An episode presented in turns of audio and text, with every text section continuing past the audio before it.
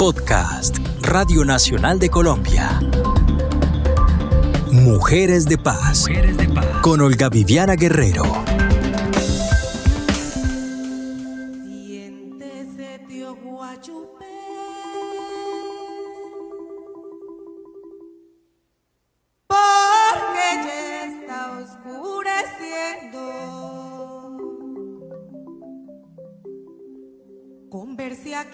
Sus negros. Háblenos de mis ancestros. Oíamos al grupo Canalón de Timbiquí en pleno Festival Petronio Álvarez. ¿Cómo fue que llegaron? Desde esa África negra Una vez más nos encontramos en este espacio para hablar de mujeres, mujeres de paz.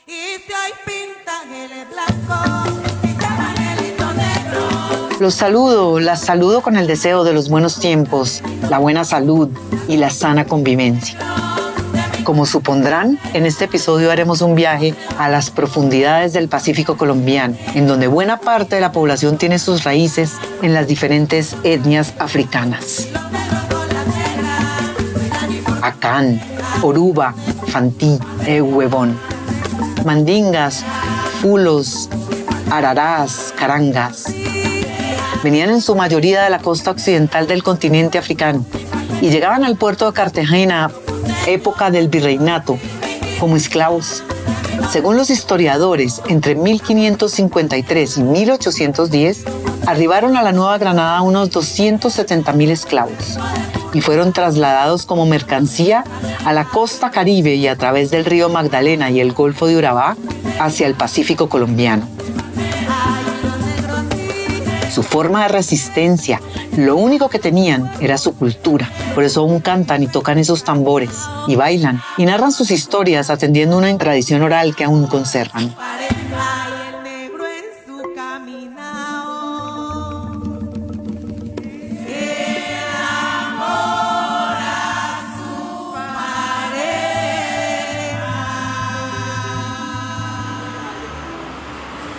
Una ley en 1851 promulgó la abolición de la esclavitud, pero esa memoria, esa historia, persigue a los afrocolombianos en diferentes formas aún hoy en día. Discriminación, diferencias socioculturales, falta de oportunidades, pobreza, violencia.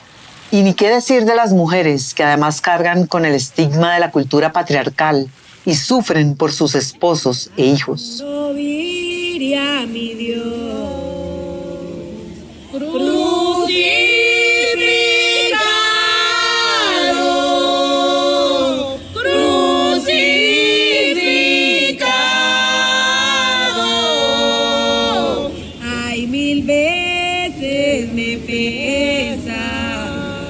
Estábamos en el campo, no quisimos trabajar eh, lo, ilícito, pues empezamos a, a trabajar así. Mi hijo era un joven como muy activo, y entonces se enamoraron de él. Un grupo se enamoró de él, lo tomaron, no sabemos si está vivo, no sabemos si está muerto, no sabemos nada, está desaparecido.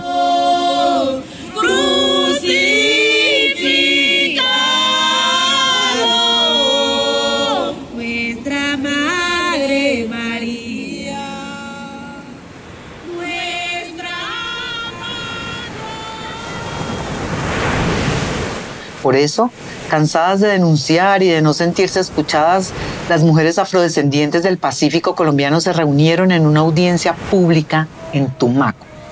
Invitaron a varias representantes de organismos internacionales de derechos humanos para extender su mensaje al mundo y entre sus denuncias desplegaron también sus expresiones ancestrales.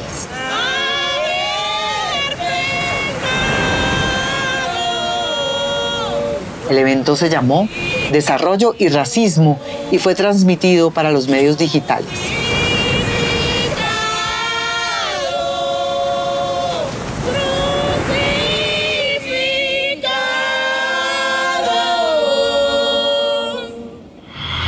Pero allá, Hasta Tumaco llegaron todas las lideresas, las autoridades ancestrales de esas tierras, las mujeres que han sobrevivido a siglos de discriminación racial, discriminación sexual, discriminación social. Allá llegaron, a pesar de la dificultad para movilizarse en algunas regiones de ese profundo Pacífico, de altas temperaturas, de tanta humedad y con difíciles vías de acceso. Muchas cruzaron valles, montañas, ríos, mares, la selva. Es una región que adoran porque es su tierra ancestral y tiene riquezas naturales, tiene mar, tiene ríos, tiene peces, animales de toda índole, vegetación, frutas, puertos y tienen oro. Curioso que tanta riqueza sea precisamente el motivo de tanta pobreza.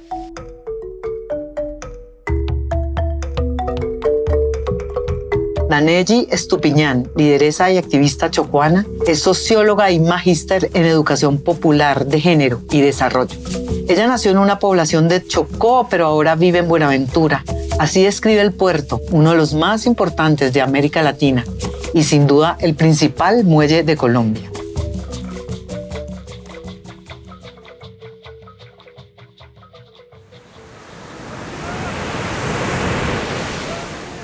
Buenaventura es eh, una ciudad muy importante para Colombia porque pues aquí se sitúa el principal puerto marítimo y es un puerto internacional, tiene un lugar privilegiado dentro del Pacífico y dentro de esta esquina del mundo y es que a partir de su ubicación geoestratégica le permite comunicarse con 500 puertos del mundo en menor tiempo de cualquier otra esquina del mundo. Eso ya nos va ubicando geoestratégicamente en un lugar privilegiado para algunos que se mueven en temas de comercio internacional, pero a su vez también es una ciudad que es muy rica en biodiversidad contamos con fuentes de agua, casi nueve cuencas hidrográficas, un alto nivel de diversidad de especies marinas, de especies vegetales, de animales. Y aquí, desde este espacio, gracias a esa diversidad que ha sido, siempre lo digo, cultivada gracias a las prácticas y valores culturales y a la cosmovisión que hemos tenido los pueblos indígenas y afrodescendientes que históricamente hemos cuidado, protegido y defendido este espacio territorial y eso lo hacemos gracias a esa visión de vida que tenemos basada en valores y prácticas que permiten cultivar la vida. Con esa descripción, uno pensaría que Buenaventura es una metrópoli, pero no. Es un puerto azotado por pobreza y violencia. Buenaventura no alcanza a ser eh, ni siquiera un pueblo porque no tenemos, a pesar de tener nueve cuencas hidrográficas, pues no poseemos agua. O sea que no podemos ni siquiera tener la categoría de ciudad porque yo no creo que haya una ciudad del mundo que no tenga agua. Lamentablemente eh, hay una generación completa de, de bonaverenses que nos ha tocado nacer y crecer en la guerra, en la violencia, y esa violencia se instauró desde el 2000 que inicia toda la incursión paramilitar pues en Colombia, no fue un tema específicamente de Buenaventura, pero que se situó acá y que de manera muy profunda y tomó el control señorial de la vida de los bonaverenses. Esta violencia por muchos años estuvo pensada como como que si fuera algo provocado, ¿cierto?, de manera natural por las personas que aquí vivíamos, por el solo hecho de ser negros y negras, porque así lo expresaron muchas veces en, medios de comunicación como si fuera endémica, dado que Buenaventura pues una ciudad étnica, y lo plantean como si fuera algo natural, ¿no? Negros matando a negros.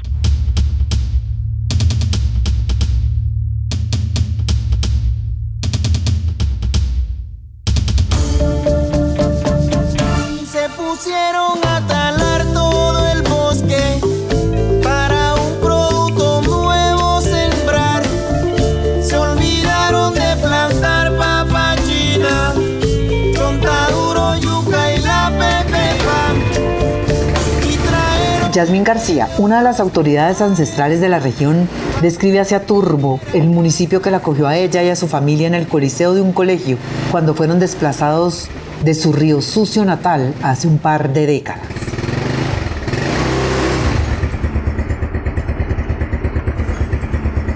Turbo es un distrito que queda en el Golfo de Urabá, acá hay mar. Es un lugar donde la gente es alegre, la gente es afrodescendiente con una cultura bastante arraigada del folclore, de la cultura, de sus costumbres, de sus prácticas, pero Turbo hoy no cuenta con una fuente de empleo, Turbo no tiene industria, Turbo no tiene opciones para que la gente pueda laborar. Hace muchos años Turbo tenía una organización sindical afro, la más vieja de toda Colombia, que se llamaba Sindera y fue exterminada, fue exterminada en, en, ese, en ese mismo conflicto mataron muchos líderes sindicales, entonces eso hizo que la dinámica económica desapareciera. ¿sí? Entonces solamente los cuantos que trabajen de pronto en el hospital, los cuantos que trabajen en la alcaldía, pero aquí no hay una empresa donde la gente se pueda emplear. Mi comadre Celia mi comadre Chochola que quedaron con la cuarentena atrapadas, Charo Mina, otra líder importante de la Audiencia de Desarrollo y Racismo, es oriunda de Cali. Su visión de la ciudad donde habita es más urbana, pero no por eso menos ajustada a sus raíces. Yo nací en Cali, en un barrio que fue parte de la hacienda de los Caicedo, que pues es una familia que hace parte de todo este de las familias esclavistas del país y de, sobre todo de la región de la gran comarca. Y es en un área en el suroriente de Cali que perteneció a una hacienda y después de la abolición de la esclavitud, eh, como unos una década, un par de décadas después se empezó a como desmontar toda la lógica de la hacienda y allí quedaron personas descendientes de las hermanas, hermanos, ancestras africanas que fueron traídas para ser esclavizadas en el proceso de cronización. Y mm, pues a eso se conformaron las familias y allí se fue generando los barrios, el barrio Villanueva, hoy Eduardo Santos, barrio 12 de octubre, que son muy conocidos por la gente. Y mm, yo nací allí, crecí allí y pues desde allí empecé a ver las, las realidades, ¿no? Yo crecí en una casa de bareque, que es el barro, las casas que se hacían en el pasado con, con barro y las calles pues con los huecos y las y la sin mantenimiento, lo cual es lo mismo que se vive hoy todavía en el distrito de Agua Blanca en muchas áreas, en muchas partes también de por ejemplo la región del Pacífico o en los barrios marginales de Bogotá donde está la gente negra. Entonces es como desde allí parte eh, la diferencia ¿no? Hay un lugar de diferencia donde uno prácticamente no existe. Esos son lugares donde uno está allí como en una especie de confinamiento y pues estamos entre nosotros y entre nosotros no sentimos entre nosotros mismos ese tipo de discriminación, pero basta con poner como un pie afuera ya es muy, muy evidente. Aunque mi amo me a la no voy, solo quiero morirme en un socavón. La Audiencia Pública de Desarrollo y Racismo se celebró en un salón del Hotel Villa del Sol de Tumaco y en un rincón las autoridades étnicas, encabezadas por Yasmín García, lideresa de Tumaco, recurrieron a su sabiduría ancestral y a las fuerzas de sus dioses y la naturaleza para empoderar su mensaje, para hacerse escuchar. No, mi señor, blanco es tu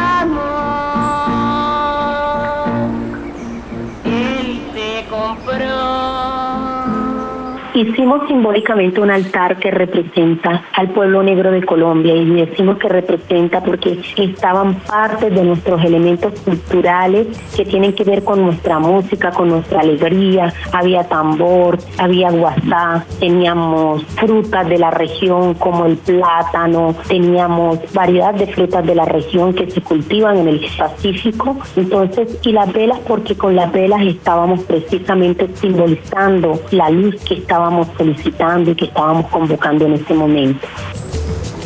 Es algo que necesitábamos para poder caminar y para caminar juntas. Nanelli Estupiñán, lideresa de Buenaventura, presentó un caso de mujeres víctimas como ejemplo de las formas violentas que se presentan a través de los grupos armados y les impiden trabajar. La situación de violencia en Buenaventura es conocida por el país, pero no es reciente. Naneji denunció en esta audiencia no solo una matanza sistemática de hombres y mujeres, sino también el impedimento de sus prácticas ancestrales de salud, de alimentación, de trabajo e ingreso. Y habló de más de 1.300 desaparecidos. A las mujeres pescadoras del área territorial urbana de Buenaventura, los actores armados ilegales les han impedido que pesquen y recolecten conchas en los esteros San Antonio y Aguacate. En el mes de enero del presente año, cuatro mujeres fueron violentadas por un grupo de siete hombres armados mientras se encontraban en su tradicional faena en el estero Aguacate, la faena de recolección de conchas. Las mujeres fueron golpeadas y amarradas en los mangles por cerca de cinco horas y al mismo tiempo fueron advertidas de muerte si continuaban desarrollando sus faenas cotidianas en ese espacio territorial. Desde este día, estas mujeres no han podido ir a recolectar conchas, despojadas así de una práctica ancestral productiva, agudizando su situación económica y por ende su autonomía económica pues aunque saben un oficio que les puede generar dinero de forma independiente para solventar medianamente algunas necesidades básicas, les toca quedarse en casa pasando hambre o emplearse como domésticas para preservar la vida.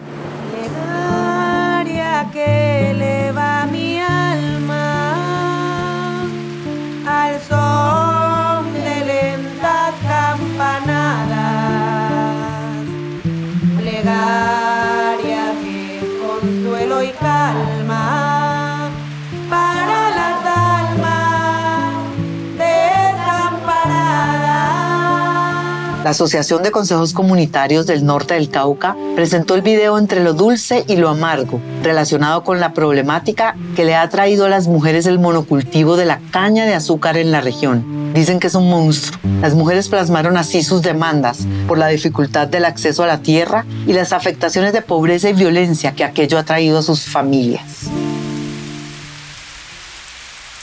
Al entrevistar varias mujeres del territorio de la zona plana del norte del departamento, pudimos darnos cuenta que han sido ellas quienes han sentido con mayor ahínco las afectaciones a raíz del monocultivo de la caña. Ese monstruo que cambió el rol a raíz de la pérdida de la tierra y la finca tradicional.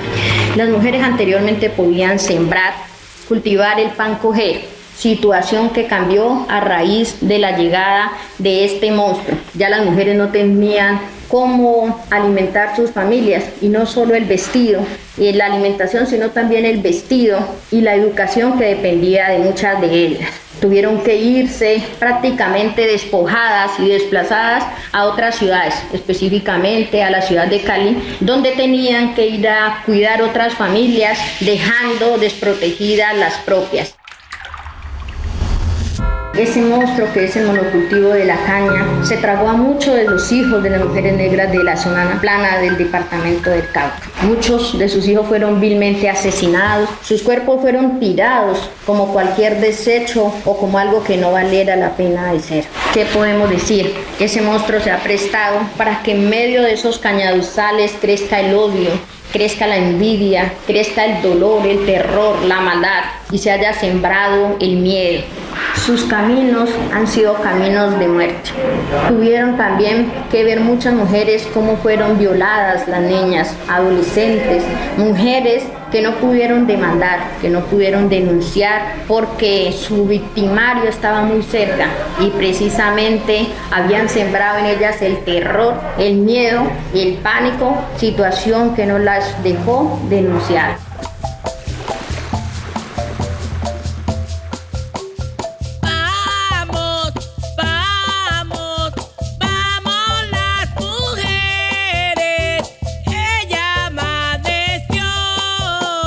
Luzdeifa Carabalí, Nancy Vergara Caicedo y Ana Milet Bermúdez contaron en un video hecho por las mujeres afrodescendientes del norte del Cauca cómo la minería industrial les cambió la vida, les robó la tranquilidad y prácticamente les quitó el pan de la boca.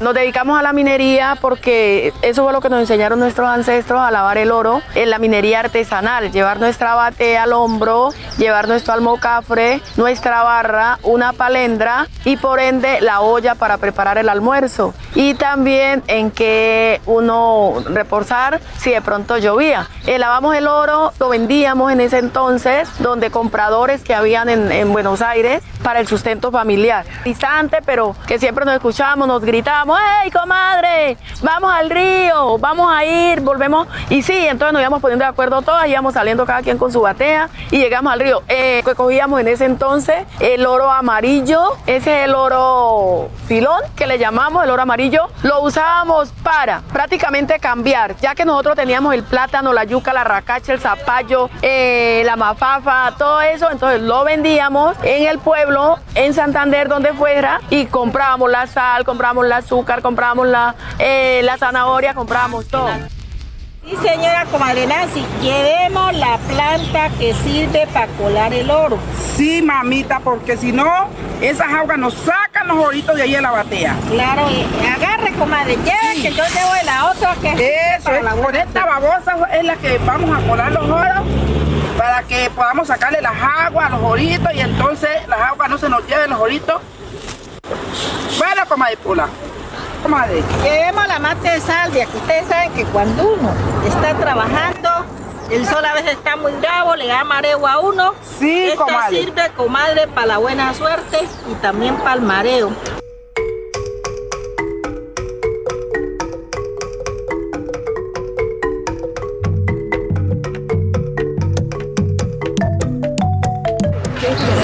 En este momento las afectaciones que tenemos es la contaminación del agua por el mercurio y otros químicos que les están agregando al mineral para que ellos puedan soltar el oro. En este momento tenemos una afectación de la piel que por causa de la contaminación del agua, como ustedes pueden ver, han habido muchas personas afectadas de la piel, hombres, mujeres, niños, y también eh, embarazos eh, en malformación.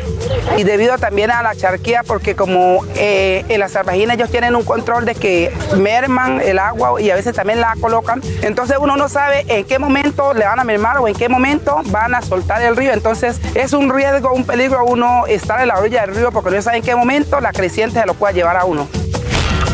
Las afectaciones que hemos tenido las mujeres negras en la minería ancestral es porque la seguridad ya no es la misma. Antes íbamos al tambar y podíamos hacer nuestras, el tambeo sin necesidad de estar pendiente la una de la otra, pero como ahora la situación está un poco compleja, tenemos que estar pendiente de las demás compañeras porque en nuestros territorios han llegado agentes extraños que no sean de aquí, del territorio. Y además de eso, también personas que han venido a explotar el oro, pero eso ya es una amenaza a nosotros porque ya no podemos hacer la minería ancestral. Adiós, casita bonita, casa donde yo viví. Adiós, todita mi gente, ya no vivo más aquí. Santo Dios y Santo fuerte, Santo fuerte, Santo Dios. El desplazamiento es otro de los males que aqueja a las comunidades afrodescendientes del Pacífico. Desde hace años la violencia obliga a la movilización de pueblos enteros. Alma despide porque su raya llegó. Jazmín García, una sabia mujer de Río Sucio, Chocó, nos contó cómo fue su llegada a Turbo con su familia y casi todo su pueblo hace un par de décadas.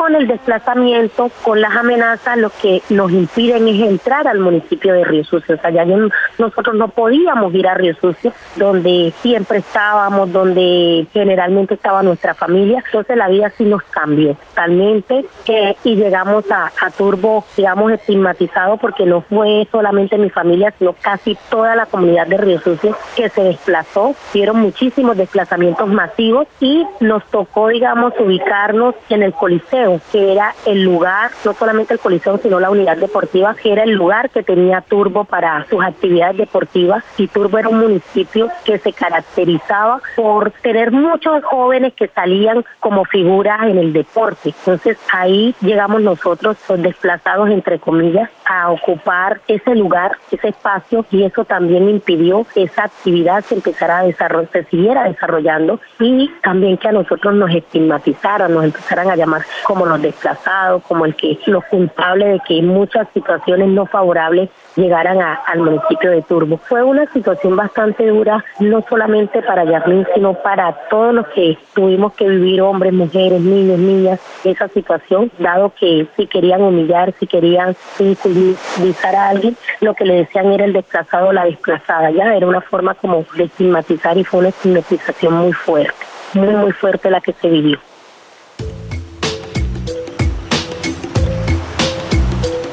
Y las historias siguieron en esa reunión de 70 mujeres llegadas de diversas poblaciones del Pacífico, vestidas de colores y con sus turbantes. También cantaron y deliberaron durante más de cinco horas ante la mirada digital de Gay McDougall, Madeleine Weiss y Rosa Celorio, representantes de varios organismos internacionales. Se cumplió el objetivo de comunicar su situación, hacerla visible junto con sus tradiciones ancestrales, sus rituales, sus cantos, sus narraciones. Las autoridades étnicas sacaron sus conclusiones y emitieron un comunicado en donde se declararon en emergencia humanitaria. La audiencia, desarrollo y racismo se repetirá desde alguna otra región del Pacífico colombiano en algún momento no muy lejano. Agradezco como siempre la participación en este podcast a Dayana Campos, Paula Aguirre y Santiago Morales. Y me despido con los deseos de los buenos tiempos, la buena salud y la sana convivencia.